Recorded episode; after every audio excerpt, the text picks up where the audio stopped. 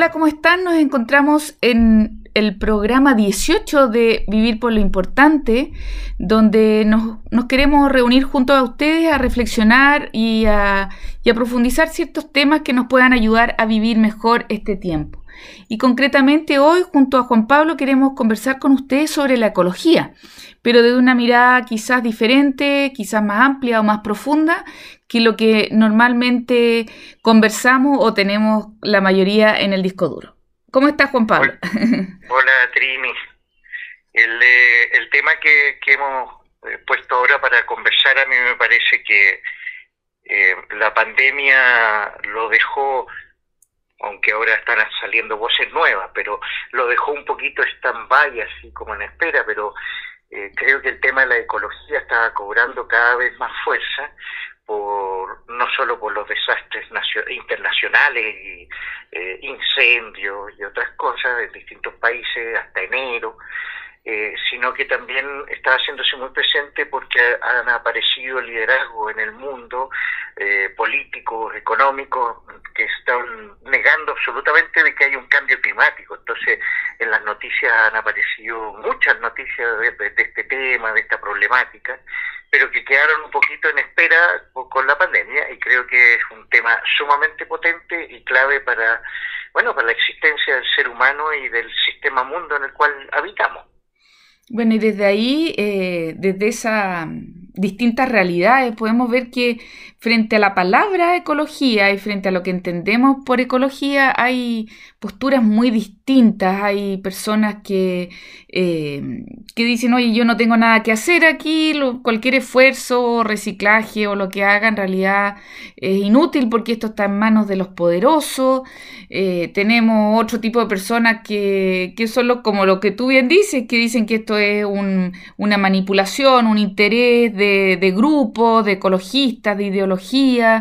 eh, tenemos como distintas posturas y en parte en este programa queremos ir como mostrándolas para saber también y ser consciente en cuál nos encontramos cada uno de nosotros.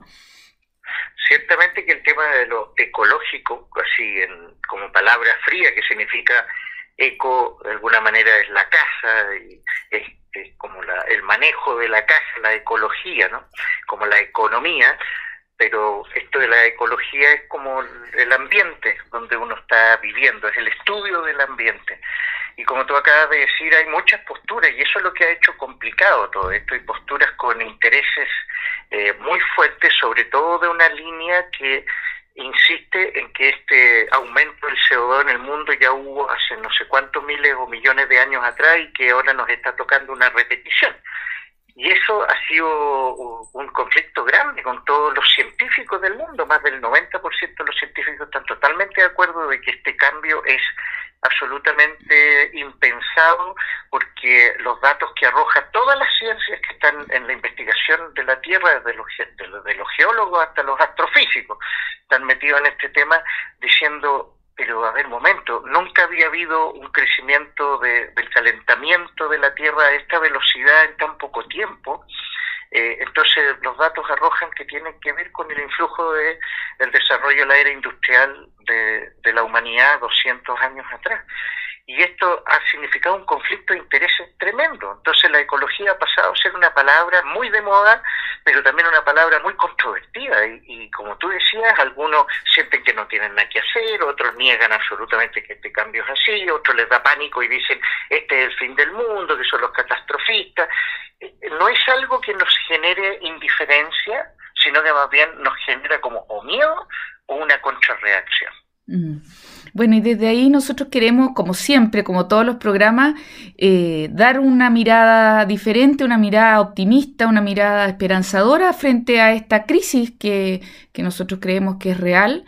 Y, nos tomamos de, la concepción de la ecología que, que, ha presentado el Papa Francisco en Laudato Si, que es un concepto nuevo que quizá no todos conocen, que denominamos ecología integral. Y la ecología integral lo que plantea es que no podemos separar el medio ambiente de los seres humanos, en especial de los más desfavorecidos y de la persona, de cada uno de nosotros, porque es un tejido de relaciones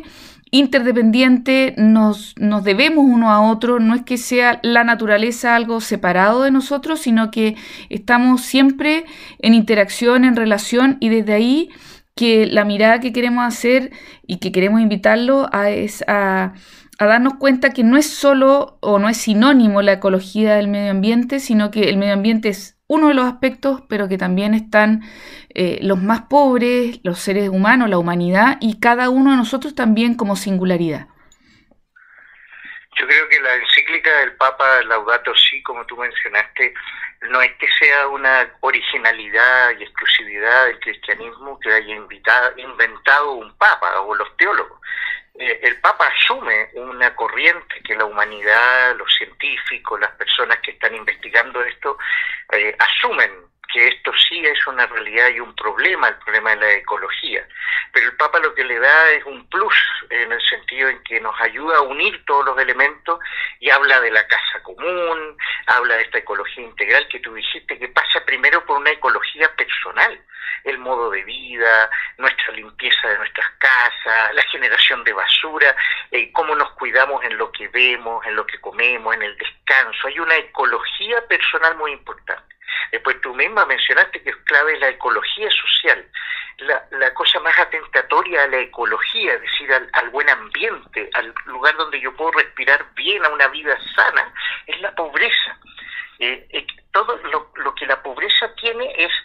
eh, no los pobres, la pobreza como efecto y sobre todo la miseria, eh, contaminación, falta de higiene, son elementos tóxicos que incluso hasta los olores hacen daño. Entonces, la pobreza contiene un atentado ecológico y eso es la ecología social. Y lo que tú muy bien dijiste, que es el problema que vemos que es mucho, es que tienden a asociar ecología igual medio ambiente. Ecología es igual a los tres elementos que dijimos. Uno no le gana al otro, uno necesita al otro. La ecología personal, la ecología social y la ecología medioambiental. Bueno, y desde ahí también, ¿qué mirada más linda podemos sumar? Eh, de algún modo que ahí sí tenemos todos la corresponsabilidad, tenemos mucho por aportar, como casi como el, efecto mariposa que, está tan estudiado, que un, pequeño aleteo que uno haga en un lugar puede tener efecto muy positivo y muy grande eh, en otros y en otro lugar. Y en ese sentido, como no, eh, como desoír esa responsabilidad en cada decisión que tomamos, discernir cómo amar y servir mejor es de algún modo una actitud de vida ecológica, una conversión ecológica. Yo no puedo seguir viviendo como vivía hasta antes de la pandemia. La misma pandemia, con todo el sufrimiento que ha traído, nos, ha regalado conciencias nuevas, que podemos vivir con mucho menos, que no necesitamos consumir, eh, que tenemos que cuidarnos uno a otro, que la naturaleza está reapareciendo desde Puma en adelante eh, y que podemos vivir con muchísimo más equilibrio, más cuidado, más respeto. Entonces, en ese sentido, el, aporte de cada uno, aunque sea chiquitito, eh, es relevante, es significativo y la conversión, así como la del cristianismo, como San Pablo que le cayó un rayo, que ojalá a cada uno de nosotros nos caiga este rayo de, que la, naturaleza y las personas no son cosas, no son para eh, depredarla, acapararla, atesorarlas para el bien de uno nada más, sino que eh, tienen un aspecto eh, de, de, ser parte nuestra. Somos todos parte, como tú bien dijiste, Juan Pablo, de, un sistema, mundo vivo, que no podemos desatender lo que le pasa al riñón, lo que le pasa a los músculos, lo que pasa a los huesos,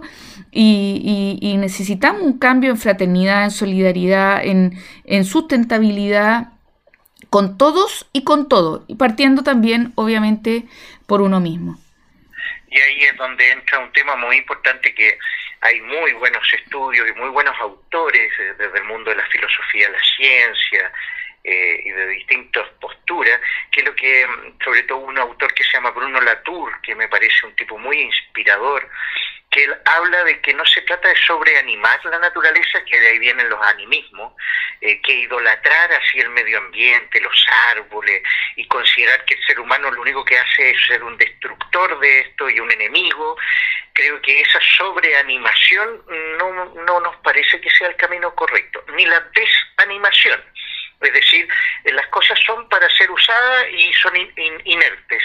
y que no tienen sentido, no tienen valor. No, esto es un diálogo, es un baile. Nosotros somos naturaleza, por eso tú hablabas del sistema mundo, somos parte de esta naturaleza, no somos distintos, somos naturaleza, pero no podemos ni sobreanimarla ni desanimarla, que ha sido nuestro problema en la historia. Y de ahí que hoy día se habla de los actantes. ¿no? La Tierra ha pasado a ser un actante y simplemente es decir, mira, ¿saben? Los ríos, el mar, las cordilleras, los hielos, la naturaleza está hablándonos, ¿no? Pero no como un, como un alma viva, sino que en el sentido en que esos seres inanimados tienen una palabra que decirnos hoy día. El virus no es un, no es un organismo, pero nos está hablando, el, el virus es un actante, está hablándonos mucho de cómo estamos viviendo y que lo importante es que para vivir bien tenemos que cuidarnos nosotros, como tú dijiste, a los demás, cuidar el medio ambiente. Hay algo ahí muy lindo, pero el problema está en que podemos ser muy sordos a esta llamada. Es un desafío esta conversión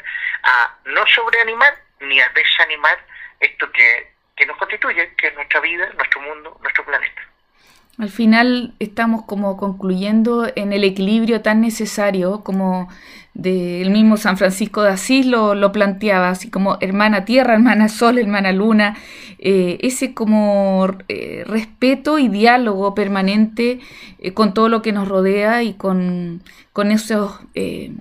como dices tú, el conjunto de, de, lo que formamos, que, que, no desoigamos y este SOS que nos está mandando la Tierra, ojalá que cada uno, porque dentro de, la totalidad nosotros como seres conscientes, libres y pensantes, claramente tenemos eh, una responsabilidad como hermanos mayores de cuidar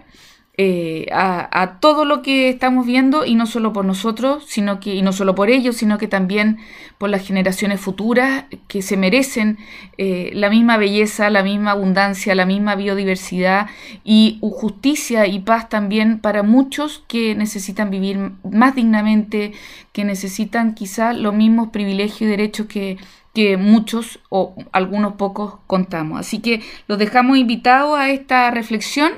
a, una conversión ecológica integral y ojalá eh, vivir eh, con esta conciencia en forma permanente. Muy bien, pues hasta una próxima y, y que Dios los bendiga.